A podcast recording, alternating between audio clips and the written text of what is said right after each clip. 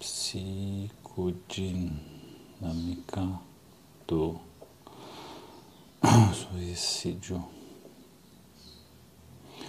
Suicídio, suicídio. Bom dia, bom dia, psicodinâmica do suicídio. Ordinary Wolf. Suicídio. Bom dia, Nadhari. Bom dia. Bom dia, Mari Morgado, psicanálise, ser sabendo. Bom dia. Bom dia, Ryan Schumacher. Bom dia a todos. Bom dia, psicanálise 15, será? Acho que é 15. É, Luísa BM, bom dia. Publicar. Bom dia, suicídio. Isso aqui. Acho que é isso aí. Então, estou aqui. Então, é, bom dia. Eu descobri ontem que o mês estava acabando, né? Então, desde o começo do mês que eu tô. Bom dia, Camila. Desde o começo do mês que eu tô para é, falar sobre suicídio, né? Porque é o mês que se fala sobre suicídio. E ano passado eu, fi, eu já eu fiz um vídeo falando desse texto aqui, aliás, né? Tem vários, várias, vários bom dias aqui que eu tô pegando é, material que eu já falei também, né? Mas que eu acho que é legal trazer, porque às vezes o vídeo fica perdido lá e, e são conteúdos importantes, são relevantes para nossa para nossa prática, para nossa prática, obviamente, para quem é psicólogo, psicanalista e também para quem só é interessado no assunto, também acho que é válido, né? E, e eu queria fazer um comentário aqui sobre o suicídio, porque é um mês que se fala bastante sobre, e eu acho que tem uma certa leitura aí, tem algumas leituras, né? E eu queria trazer algumas, alguns pontos a mais para pensar, para sair um pouco daquela é, coisa assim do tipo. É, falar para a pessoa: a sua vida é importante, não faça isso. A pessoa precisa se sentir amada, precisa se sentir gostada, como se fosse essa a questão, né? Como se fosse esse o ponto. E eu acredito que em alguns casos pode ser, pode passar por aí, mas tantos outros passam longe daí, bem longe daí. E reduzir sempre a isso, já escutei, né? Sei lá, quem tem amor não, não pensa em se matar. Já escutei quem tem Cristo não, não pensa numa coisa dessa, sabe? Coisas assim, você fala, putz, que desserviço pensar só nisso, né? E aí eu vou trazer algumas contribuições que tem aqui, ó, no Gabbard. Quem estuda comigo aí, seja por aqui, seja nos meus cursos, sabe que esse é um cara aqui que eu sempre volto nele, sempre tô nele, né? É um cara muito legal.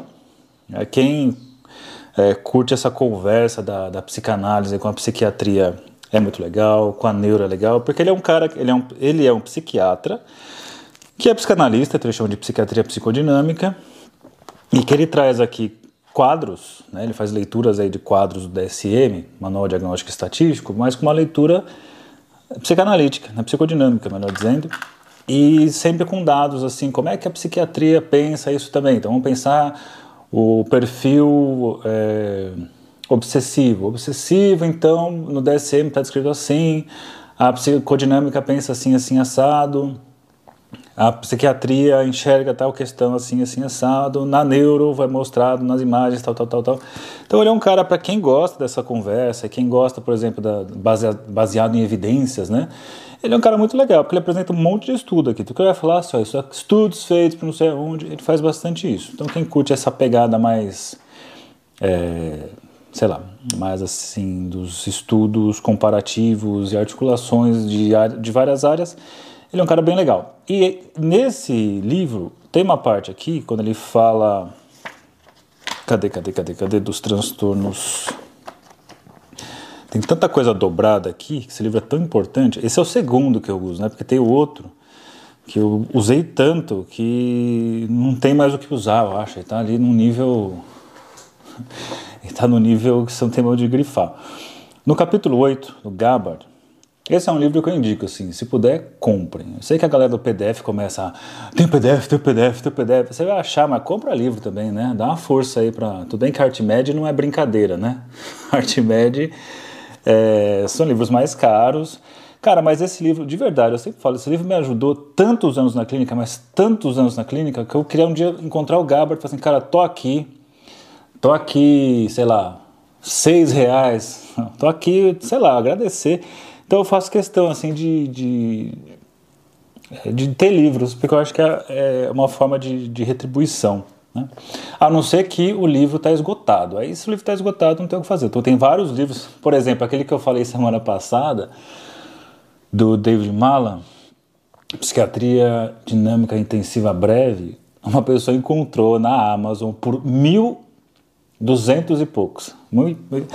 Aí assim, porque o livro está esgotado, acharam lá um exemplar usado e estão arregaçando no preço. Aí tá, aí tem que fazer PDF mesmo. Mas então, o que, que traz aqui? Então, no capítulo 8, ele vai falar, ele, que é chamado transtornos afetivos, porque ele vai seguindo a mesma estrutura que você encontra é, no DSM. E dentro dos transtornos afetivos, vai falar de depressão, obviamente. E aí chega uma parte que ele fala assim. É, que ele vai trazer aqui.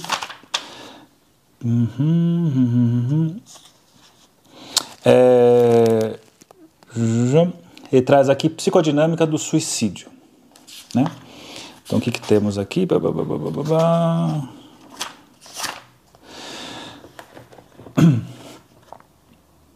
Uhum, então página. Então assim, ó, ele traz algumas, algumas leituras que é diferente, né? É, o Em Defesa de uma Certa Normalidade também é difícil achar. Então tá uma fortuna.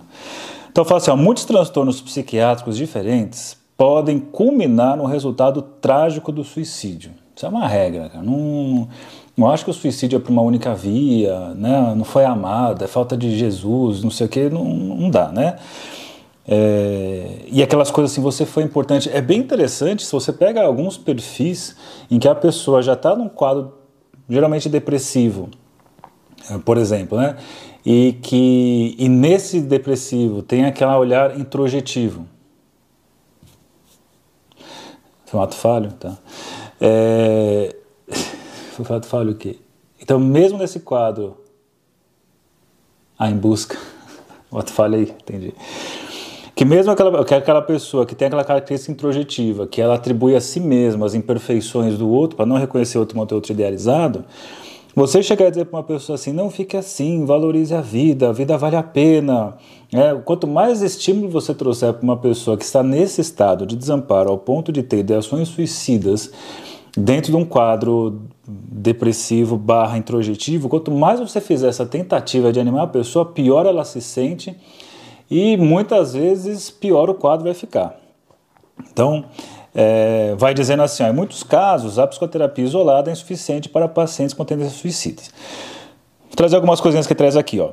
Em conformidade com a compreensão da dinâmica da depressão, então para chegar na psicodinâmica do, do suicídio, o Gabbard passa por aqui, Freud, em 1917, pressupôs que o ego poderia matar a si próprio apenas ao se tratar como objeto, de modo que ele postulou que o suicídio seria resultado do impulso assassinos deslocados, ou seja, desejos destrutivos em relação ao objeto internalizado, é, que ao invés de destruir o objeto, você vai destruir o self, que é uma ideia que ele vai apresentar no, no texto é, Luta e Melancolia, em que ele traz ali o que é o luto, você tem ali o investimento libidinal no objeto, e aí você tem então a perda do objeto e você tem uma retração dessa libido, trazendo tudo para o, o eu, né, o eu barra ego, ou está chamando de self aqui, e que no caso da, do, da, da, melancolia você tem uma identificação do eu com o objeto, até porque o eu vai ser chamado de, vai ser considerado objeto,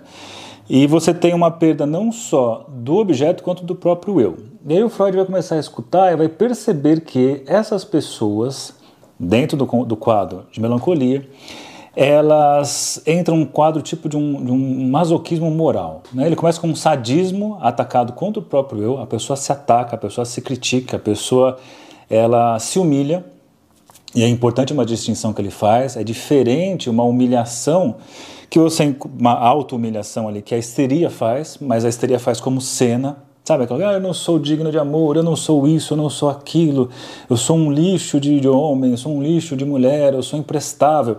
mas fala já naquele ponto assim, tô falando isso para você falar o contrário, tá? eu sou um lixo de ser humano, esperando o outro falar o contrário, e o outro não fala o contrário, né? Então fica nessa busca.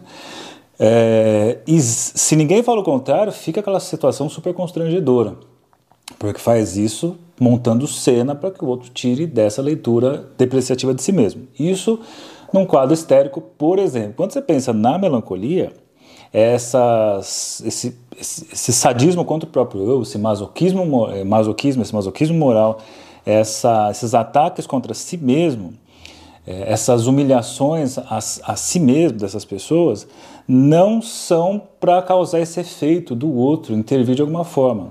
Realmente tem ali uma humilhação de si mesmo, mas a pessoa não se constrange com isso. E é bem interessante que o constrangimento barra vergonha é um afeto atribuído ao ego formado, ao eu formado.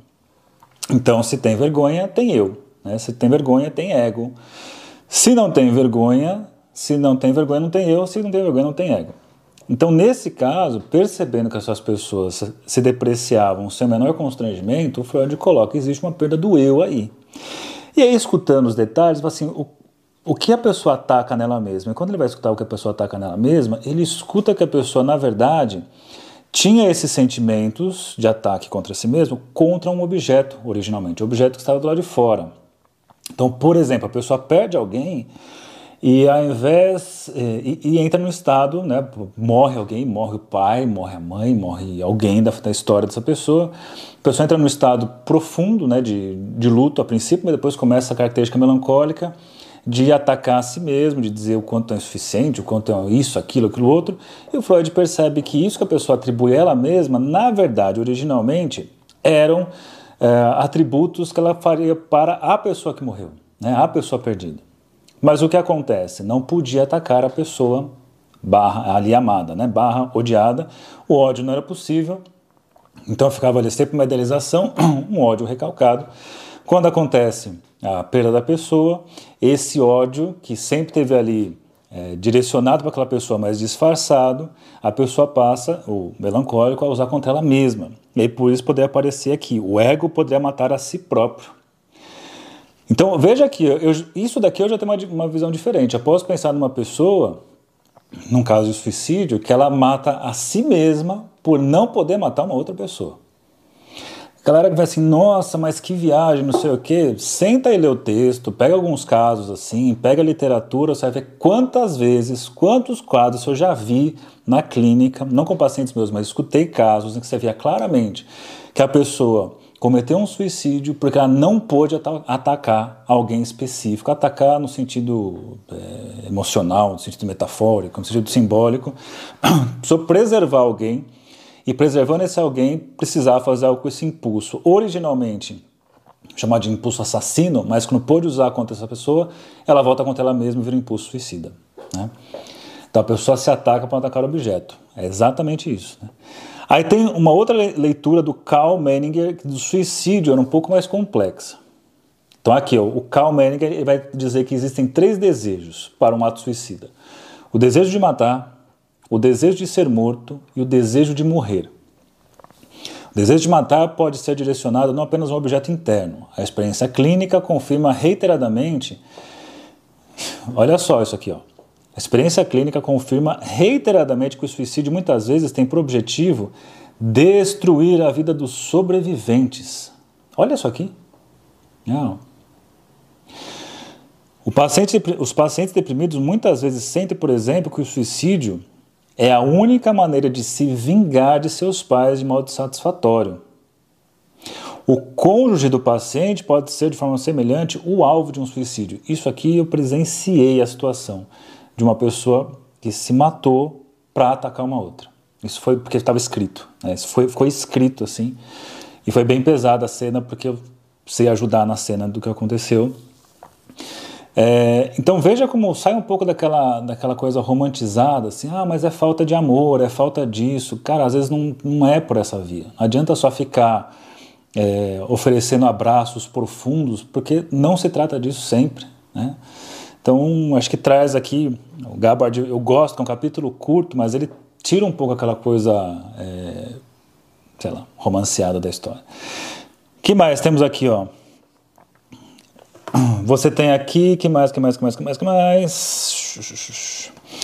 Outro tipo de exemplo que ele traz, ó, outros casos, a agressividade desempenha um papel bem menos importante na motivação do suicídio. Então, existem casos, um exemplo que ele está dando, que a questão não tem a ver com a agressividade. Essa agressividade que era voltada para o eu, vai voltada para o objeto, ou a pessoa se mata para destruir a vida dos viventes, né? É, coloca aqui, ó, Fenichel, em 1945, observou que o suicídio pode ser a realização de um desejo de reunião ou um reencontro alegre e mágico com um ente querido que se perdeu, ou uma união narcisista com uma figura de superego amada.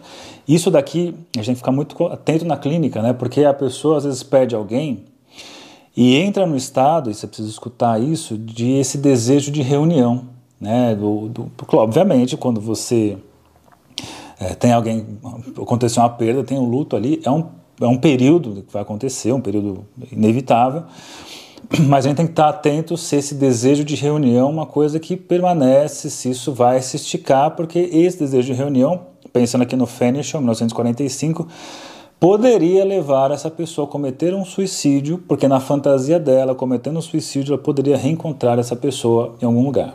Né? Então veja mais uma possibilidade de se pensar. É...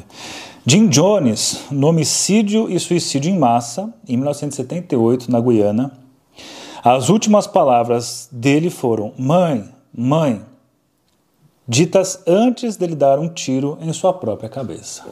Então, olha aí.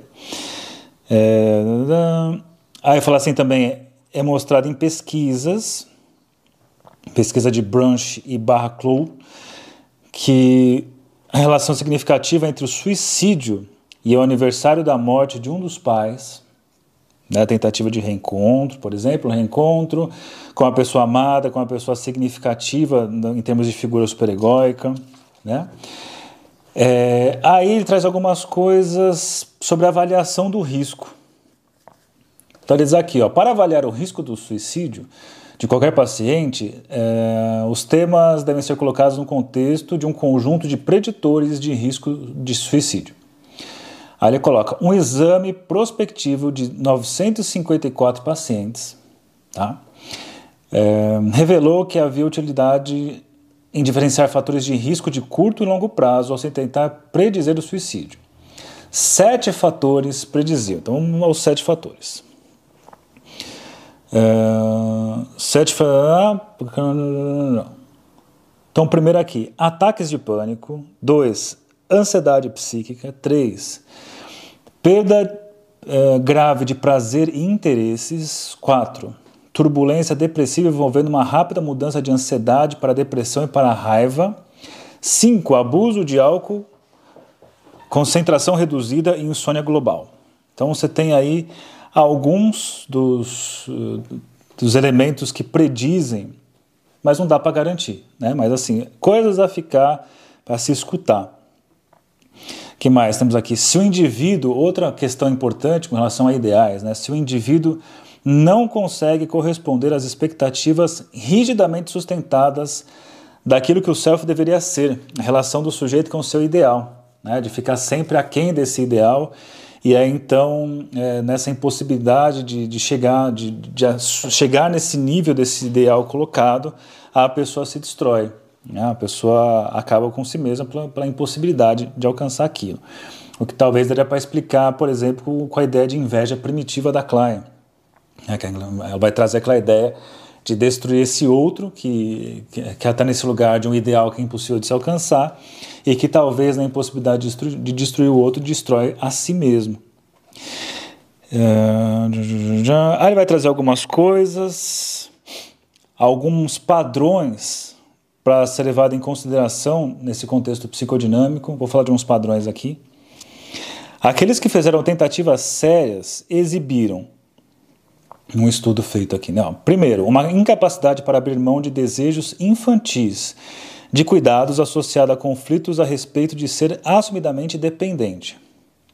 Dois, uma visão sóbria, mas ambivalente a respeito da morte. 3. Expectativa excessivamente elevadas em relação a si mesmo. 4. Controle excessivo do afeto, particularmente da agressividade. é numa cultura em que a gente não pode ser agressivo, a gente tem que ser sempre né, good vibes, tudo do bem, né, os riscos que estão aí. Você, de alguma forma, tem que colocar essa agressividade para algum lugar. Se não colocar em algum lugar, ela pode voltar contra você mesmo. E vai trazer algumas coisas assim. Aí, lembrando que eu faço aqui essa, essas lives, é mais como um incentivo para vocês estudarem, ir atrás do livro, do texto. Mas queria só falar um comentário aqui do final, que é falar sobre o tratamento do paciente suicida, que eu acho que é importante ser levado em consideração, que ele vai dizer assim, ó, olha isso daqui, isso daqui é muito pesado porque, como ele mesmo diz, isso pega no narcisismo do, do analista, né? Nada, não existe ferida narcísica maior para o analista do que ter um paciente que se matou. Inclusive, a Maria Rita Kel, ela abre isso no livro dela O Tempo e o Cão, em que tem esse, esse episódio, um paciente que se mata, e que então dá um, dá um chacoalhão na clínica dela, né? Dá uma coisa, é, sei lá, um encontro com o real. Né? E diz assim: primeiro, os clínicos devem ter sempre em mente um fato incontestável. Os pacientes que têm a intenção verdadeira de se matar, no final, o farão. Primeira coisa a se pensar é você não vai conseguir impedir. Se a pessoa realmente está com essa intenção, ela vai aguardar um momento para conseguir fazer isso. Aí traz um exemplo aqui, ó. Obviamente, ah, mas eu conheço um caso que foi possível. Tá bom, você conheceu um caso, então beleza. Mas ele está falando aqui de, de estudos, né? E ele traz aqui, estudos mostram, estudos dizem. Mas aí traz um exemplo de uma pessoa que tinha esse risco gigante de, de suicídio e foi colocada numa sala isolada e não tinha nada na sala, além de um colchão. Todas as roupas e seus pertences foram retirados e sua situação era verificada em intervalos regulares de 15 minutos ao longo de todo o dia. Mas também pensar, a pessoa ela fica trancada num lugar, sem roupa, sem nada. É, também acho que é legal pensar no tipo de tratamento, né? o que está rolando aqui, mas não vou nem entrar nesses méritos. Mas olha só, entre as rondas de 15 minutos da equipe, o paciente começou a pular no colchão de modo tão intenso que ele conseguiu bater repetidamente sua cabeça contra o teto, até que finalmente conseguiu quebrar o pescoço. E aí então, veja só, mesmo tentando impedir de todas as formas, aconteceu isso. É... E ele traz aqui coisas importantes de se pensar. Se o paciente possui plano definido e parece ter a intenção de realizá-lo imediatamente, ele fala: nesse caso é necessária uma intervenção é, com mais ênfase, talvez uma internação, talvez uh, uh, talvez não, né? Precisa de uma internação, precisa aqui de outras pessoas é, participando, fazendo uma corrente, né? Uma de, de cuidado, de ajuda. E traz uma coisa, isso aqui é um dos pontos que eu mais queria falar aqui nessa live para a gente poder encerrar, que fala assim, alguns terapeutas erram Ó. Uma questão psicológica saliente no paciente com tendências suicidas graves é o desejo de ser cuidado por uma mãe incondicionalmente amorosa. Que é onde cai a galera do ah, a pessoa quer ser amada, tem que amar. Aí cuidado que pode ser um lugar muito perigoso. Que seria apagar ali fogo com gasolina. Então, assim, pacientes com tendências suicidas muito graves e desejo de ser cuidado por uma mãe incondicionalmente amorosa Alguns terapeutas erram ao tentar gratificar essa fantasia satisfazendo todas as necessidades do paciente, como se fosse possível satisfazer todas, mas existem é, terapeutas que realmente querem tentar ali satisfazer todas as necessidades do paciente. Eles podem aceitar telefonemas do paciente a qualquer hora do dia, ou da noite, ou durante as férias. Pode atender o paciente sete dias por semana no consultório. Alguns até se envolverem sexualmente com seus pacientes. Isso aqui, estudos que ele, foi atrás. Esse comportamento é, descreveu como uma das características mais. O Handing descreveu como uma das características mais letais do paciente suicida. Olha só isso aqui, que, que risco, né? A tendência de atribuir aos outros a responsabilidade de mantê-los vivos. Quando isso acontece, você, profissional, fica na mão dessa pessoa e ela começa ali a fazer um exercício de manipulação. Né? Ela pega é, o tal furor curantes, né? É, ela pega aquela angústia dela de viver ou não viver e ela consegue projetar nesse terapeuta porque atribui a ele a, o controle dela estar viva ou não. Então a pessoa se coloca em situações de ameaça, deixando o terapeuta desesperado, sai dessa situação de ameaça e fica nesse jogo aí que no fundo está manipulando. Né? Por isso que é tão importante, às vezes você vai, vai estudar o assunto, aí você vai estudar, por exemplo, a clínica psicodinâmica, o Gabbard, aí ele pega o DSM. E ele pega assim os, os grupos de, de transtorno de personalidade. Esquizoide, é, grupo A, B e C. Grupo A, é, paranoide, esquizoide, esquizotípicos. Característica predominante são pessoas persecutórias, são pessoas esquisitas e persecutórias. Tá? É, grupo B dos transtornos são dramáticos e manipuladores. Grupo C, é, inibidos e ansiosos. Então você pega o grupo B, por exemplo, dramáticos e manipuladores, é um tipo de, de situação em que a pessoa vai usar isso como é, uma estratégia de manipulação. Então, olha que perigo que é, porque tem pessoas, de fato, assim, a gente nunca sabe exatamente quem vai se matar, mas a pessoa pode usar essa ideia, até tem, eu assisto muito The Office, né, que é um, é um seriado bem bobinho, assim, que eu acho muito engraçado, mas enfim. E lá tem uma secretária em que ela fala assim, é, eu comecei a ameaçar me matar porque daí as pessoas começaram a fazer tudo o que eu queria, né que não é obviamente sempre isso? Não, não é isso, né? sempre, mas também pode ser isso da pessoa que usa essa ameaça suicida como forma de ela controla o outro, né? ela controla, faz que as pessoas não é aquela coisa preguiçosa, ah, tá fazendo para chamar atenção, né? Porque quem fala uma, quem dá uma resposta dessa, fala, obviamente você não é psicólogo nem psicanalista, porque essa é a resposta que o povão dá. É só para chamar atenção isso aí.